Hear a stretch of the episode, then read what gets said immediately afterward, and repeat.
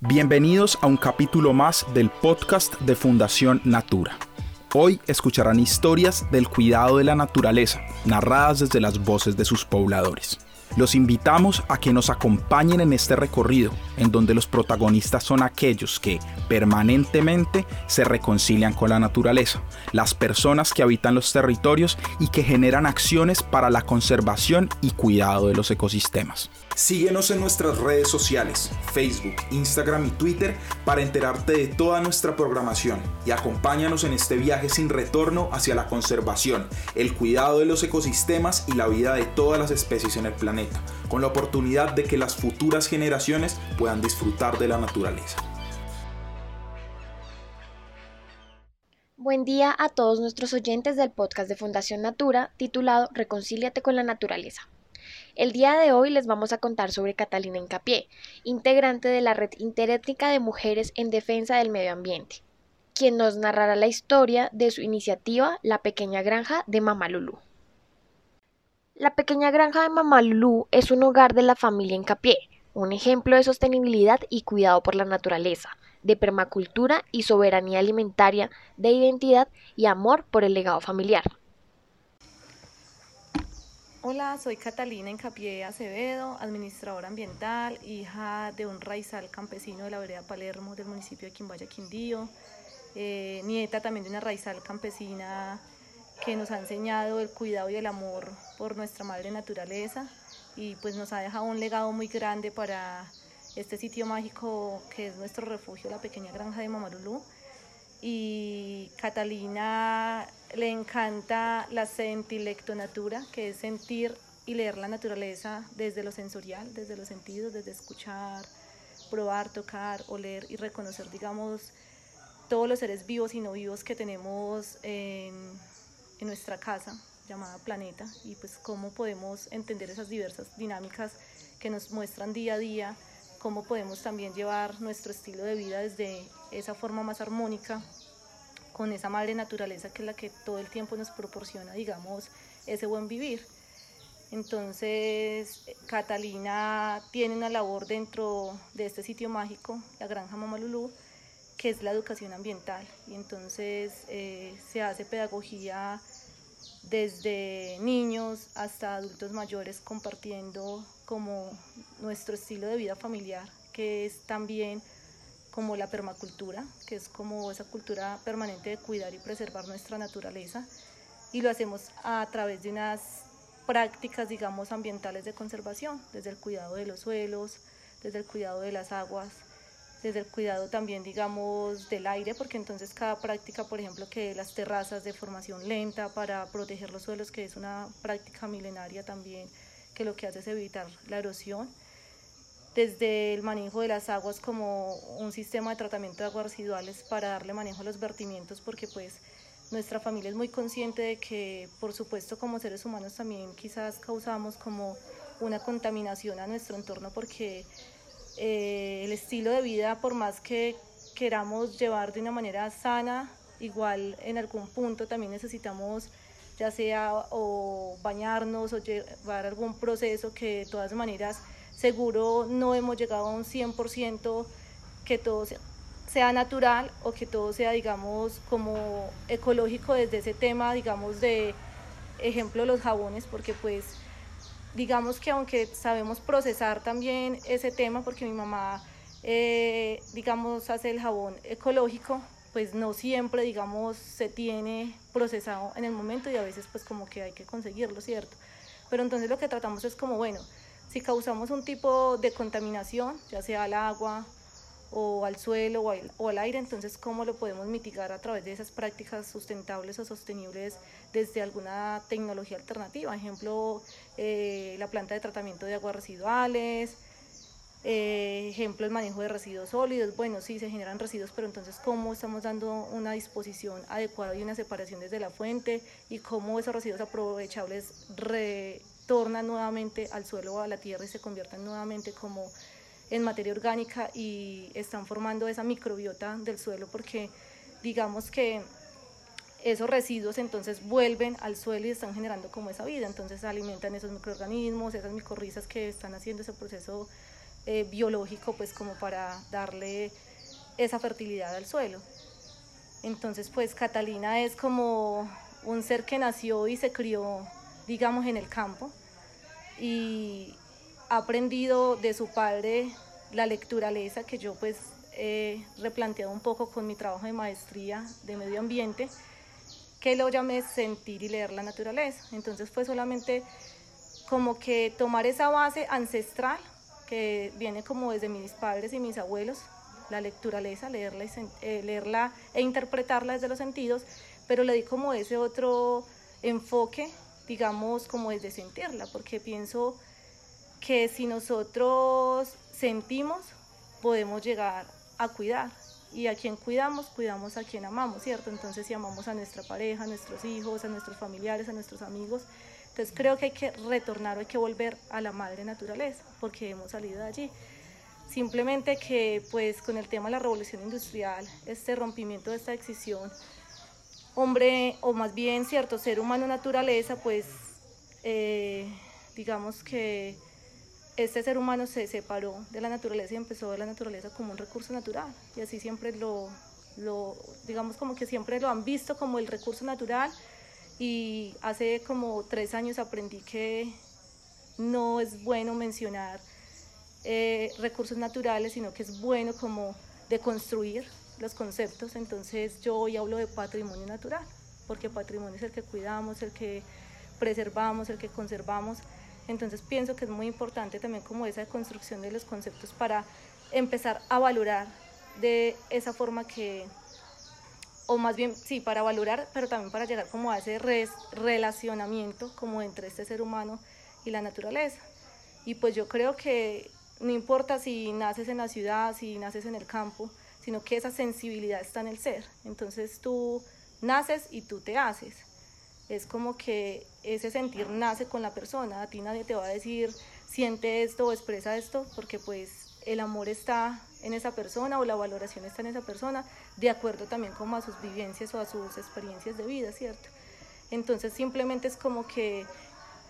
quiero llegar a través de este estilo de vida, digamos, agroecológico, permacultural, o incidir, digamos, en las diferentes poblaciones o territorios para dar como ese, esa esperanza de que sí se puede, o sea, digamos, partes como de de nosotras mismas o de nosotros mismos, pues como arrancar esos procesos, eh, digamos, pues como devolver a la madre naturaleza, pero como con una mirada diferente, no con esa mirada destructora, de, explotación, de devastación, sino como, bueno, no solamente cuidarla y preservarla, sino conectarnos con la naturaleza, o sea, entender sus lógicas, entender su lenguaje, entender que el agua por lo menos no solamente es el vaso de agua que nos tomamos o no solamente es el río, o sea, el agua también es, digamos, el líquido amniótico cuando las mujeres, ¿cierto?, van a dar a luz o donde están sus hijos en ese vientre, o digamos que si vamos a ir a estudiar, entonces hay que cruzar el río, entonces hay una relación también, educación, agua, entonces ver como que todos esos elementos de la naturaleza o nuestro ambiente, que es agua, atmósfera o aire, suelo, ¿cierto?, biodiversidad, como que ese ser humano se relacione de esas diferentes maneras, no solamente desde ese tema de conservación o preservación, sino también como desde lo educativo, desde lo social, o sea, hay como un relacionamiento entre esos diferentes elementos o componentes como para que ese ser también como que se empiece a, a, a sensibilizar. La propuesta de Hernando papá de Catalina, fue producir para no tener que comprar. Por esto decidió acabar con el monocultivo y empezar a sembrar otros alimentos. Bueno, la pequeña granja de Mamalulú es una granja integral autosostenible que surgió, se gestó pues hace 41 años y mi papá la nombra que es como una joya permacultural o una escuela también digamos como de desaprendizaje, porque creo que también es importante como desaprender pues para aprender nuevas formas de vida, ¿cierto? Y pues Mamalulú es eso, es como un centro también como de reflexión ambiental porque, o de reflexión con la naturaleza, porque todo el tiempo nos conecta, nos pone a pensar, nos permite sentirnos también como seres humanos y cuestionarnos sobre muchas cosas. Algunas de las prácticas que se han implementado en esta granja tienen que ver con el cuidado de los suelos, las aguas y el aire, la elaboración de terrazas de formación lenta, la aplicación de un sistema de tratamiento de aguas residuales, la siembra de huertas, la separación adecuada de los residuos sólidos, el procesamiento de composta, entre otras prácticas sostenibles que buscan mitigar las afectaciones al medio ambiente. La iniciativa de la granja de Mamarulú eh, se dio por mi padre, Hernando Incapié, hijo raizal campesino, que estando en su época de colegio entendió o reflexionó que mi abuela, Mama Lulú, cuando había heredado un espacio de tierra muy pequeño que fueron 2.800 metros cuadrados, hace como 70 y pico de años, 70 y algo de años, eh, que solamente estaba monocultivado en café, él entendió que cómo era posible, o más bien se cuestionó, primero se cuestionó cómo es posible que mi familia pase o viva unas necesidades, digamos, alimentarias cuando se tiene tierra. ¿Cómo es posible que mi padre, o sea, el padre de mi papá, cómo es posible que el abuelo más bien, digamos, trabaje a otros? ¿O cómo es posible que el tío Jaime, o sea, el hermano de mi papá, Hernando, trabaje a otros cuando se puede trabajar la propia tierra? Entonces, digamos que mi padre Hernando lo que hizo fue como cuestionarse e inspirarse, digamos, como, bueno, desarrollemos nuestro propio estilo de vida, que cuál era, pues cambiar como el monocultivo de café con el cual heredó la abuela el predio a una parcelación, porque la iniciativa era producir para no tener que comprar. Entonces por eso nunca hemos vendido nuestros productos. Eh, llámese, yo que sé, un café, un plátano, un anón, una yaca, ¿cierto? Desde la diversidad de, de esos cultivos que tenemos. La reflexión que mi papá tuvo es, debemos mejorar nuestra calidad de vida. Esa fue la meta. Mamá Lulú, abuela de Catalina, tenía un don que la hacía sensible a las voces de la naturaleza y que pudo transmitirle a su hijo, Hernando Incapié, y a sus nietos. Ellos lo denominaron sentilectonatura. Es la curiosidad por entender constantemente las dinámicas con el medio ambiente, es la necesidad de encontrar un estilo de vida cada vez más armónico con la madre tierra. Es aprovechar los regalos que nos proporciona la naturaleza para un buen vivir y retribuirle esos servicios que nos presta. Bueno, dentro de la granja de Mamarulú desarrollamos algunas prácticas permaculturales como es el tema de bioconstrucción. Tenemos 28 obras en Guadua diseñadas por mi padre Hernando, que es un arquitecto nativo, filósofo nativo, bueno, tiene varios títulos. Eh, él ha diseñado estas 29 estructuras y cada una como que tiene un nombre y son inspiradas y basadas en esa lecturaleza que he venido nombrando. Él lo que hace es ir al bosque y allí como que se queda unas horas pensando, reflexionando y la naturaleza como que le da unas respuestas o no sé explicarlo, pero él se conecta y luego llega a casa y se pone a hacer sus bocetos y hacer como los dibujos. Inclusive mi mamá muchas veces se quejaba porque ya era la 1 o 2 de la mañana. Hernando, ¿qué pasa? Vea, tengo frío. Y entonces, pues él inspirado allí, haciendo como sus bocetos o sus diseños. Y hoy, digamos que esas 29 eh, estructuras en Guado que tenemos pues ya tangibles, que son diseñadas por él, pues cada una, digamos que a cada una él le da un nombre. Por ejemplo, eh, el auditorio o el sitio que es como de reuniones se llama el Auditorio de la Chilcagua, que es una ave endémica que pues digamos que habita como este territorio y en homenaje como a esa ave, entonces él le dio como el nombre a este sitio y en el Auditorio de la Chilcagua es donde hacemos como inicialmente ese proceso de formación educación ambiental con las diferentes comunidades, ya sea indígenas, eh, raizales, ¿cierto? Eh, comunidades también académicas y ya hay otro sitio como por ejemplo el recinto de las Alcarrazas, que es una estructura de seis niveles. El primer nivel es el restaurante, el segundo y tercer nivel es el alojamiento y el cuarto y quinto nivel y el sexto nivel que es una pirámide. Yo esos tres niveles que se construyeron hace como dos años y medio, casi tres años, le di un nombre que es un observatorio paisajístico, porque cuando el cielo se dispone, pues podemos avistar el Nevado del Tolima, ver una noche estrellada, una lunada, un atardecer, avistar aves. Entonces, ese recinto de las Alcarrazas, pues no recuerdo muy bien en qué año, pero fue como por los años 90 y algo, bueno, no me acuerdo exactamente la fecha, ganó un premio porque digamos que arquitectura en Guadua, no hablamos tanto de la palabra arquitectura, más bien casas en Guadua se veían en esa época,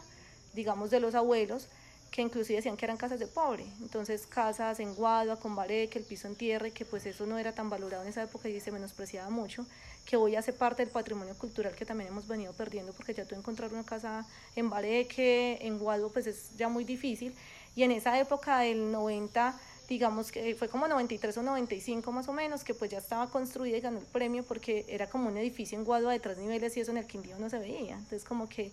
eh, por ese tipo de diseño y por ser casi un edificio de tres niveles, ¿cierto?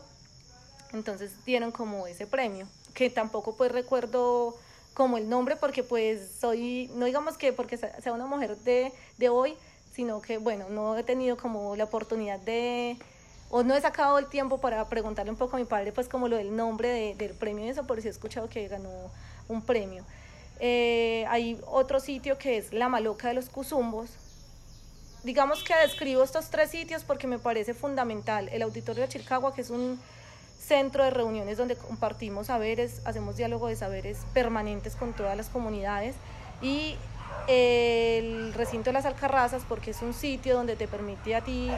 también, digamos, descansar, reencontrarte contigo, con la naturaleza, entonces como que posibilitas espacio para que las personas vengan de sus comunidades y pasen una, dos o tres noches o una semana con nuestra familia y aprenda pues todos esos conocimientos, pero se ese diálogo de saberes entre nosotros y ellos, entonces se construye, digamos, conocimientos permanentemente.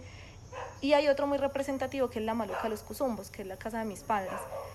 Eh, la maloca de los cuzumbos eh, le dio ese nombre a mi padre Hernando porque pues los cuzumbos es un animal, llaman cuzumbo solino, pues cuando es solo o cuzumbo ya, no hablemos de manada tanto porque no son varias comunidades o grupos, sino que es por familia, entonces por eso le dio ese nombre, porque era su mi padre con mi madre y mi hermano y yo. Entonces la maloca de los cuzumbos, como esos cuatro cuzumbitos en, en esa maloca. Y es muy especial esta maloca de los cuzumbos porque mi papá es una persona que yo no sé muy bien cómo expresarlo, explicarlo, porque solamente es él, él el que se conecta con la naturaleza y dice que Dios le envía esos mensajes a la naturaleza y no sé explicarlo, pero por lo menos la casa de él, la maloca de los cuzumbos, él la diseñó, por ejemplo,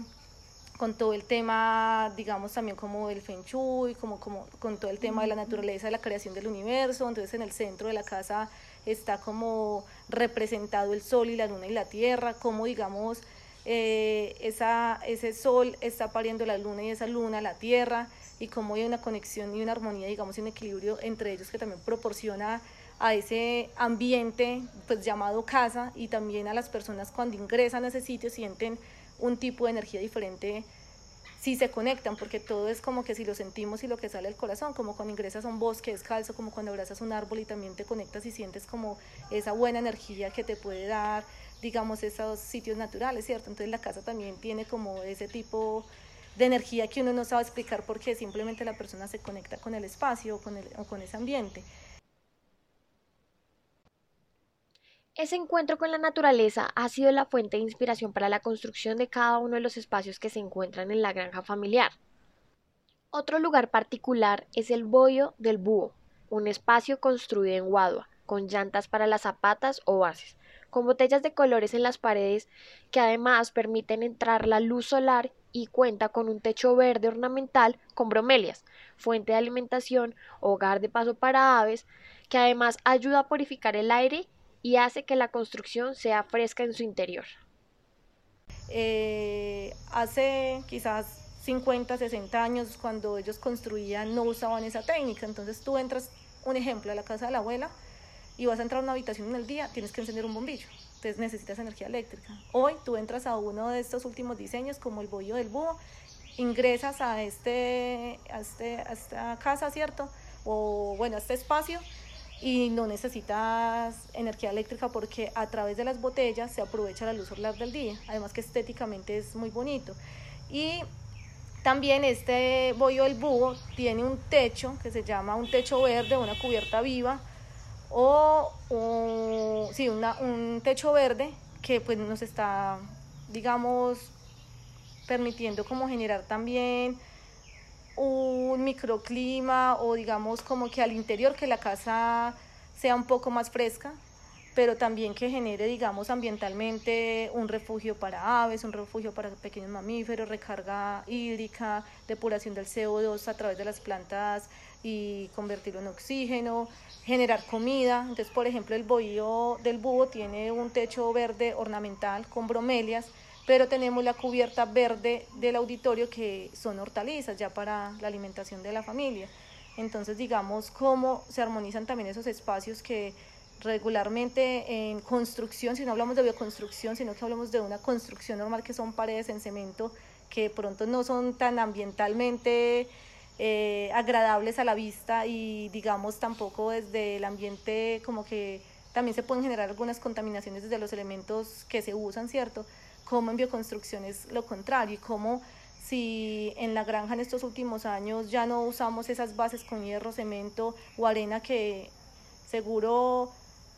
estaban causando daño a esa microbiota del suelo, mejor dicho, se moría esa microbiota porque ya no hay esos eh, organismos que hacen la descomposición de la materia orgánica, pero como entonces, si antes, digamos que ya esa microbiota moría, por decirlo así, porque al echarle unas bases o, echar un piso con cemento, ya no hay vida en el suelo, pero como a partir de sus últimos seis años, con esas nuevas técnicas que hemos aprendido, porque mi papá hizo una asesoría en Barichara Santander, no estoy bien segura si fue sobre biodigestor en unas comunidades o sobre arquitectura en Guadua, y allá le enseñaron el tema de esta práctica agroecológica de los techos verdes y cómo lo aplicó acá en la granja. Entonces, cómo si antes eh, de cierta manera se genera un impacto al suelo, cómo hoy estamos recuperando esa vida desde el techo, por lo que explicamos ahorita, desde la vida que se está desarrollando. A manera de cierre, quiero invitar a todos y todas nuestras oyentes a conocer este lugar tan mágico, que hará que puedan conectarse con la naturaleza y aprender de todos estos procesos que se llevan a cabo en ella. Agradecemos la participación de Catalina por habernos contado su gran historia sobre la creación de esta granja y para las personas que se encuentren interesadas, las invitamos. Y para las personas que se encuentren interesadas en asistir, conocer todo esto, las invitamos a solicitar más información por medio de nuestras redes sociales. Nos vemos en una próxima emisión de Reconcíliate con la Naturaleza.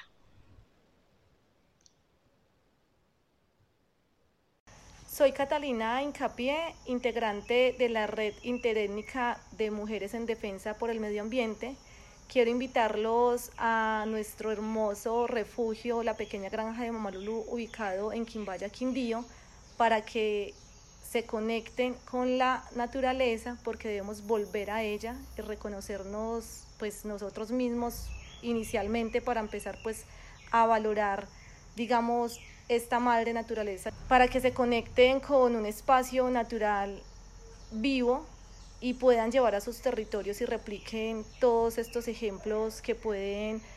vivir desde la experiencia en la granja, ya sea, sea a nivel de permacultura, ya sea a nivel de eh, mejoramiento de suelos, de fuentes hídricas, de biodiversidad, porque pues igual la permacultura, la agroecología pues abarca muchas temáticas, entonces los invitamos a que vengan a la pequeña granja de Mamarulú y aprendan y compartan también desde sus experiencias con nosotros y también se lleven nuestra experiencia para que los que quieran puedan replicar en sus propios territorios el ejemplo vivo que pueden tener en este sitio.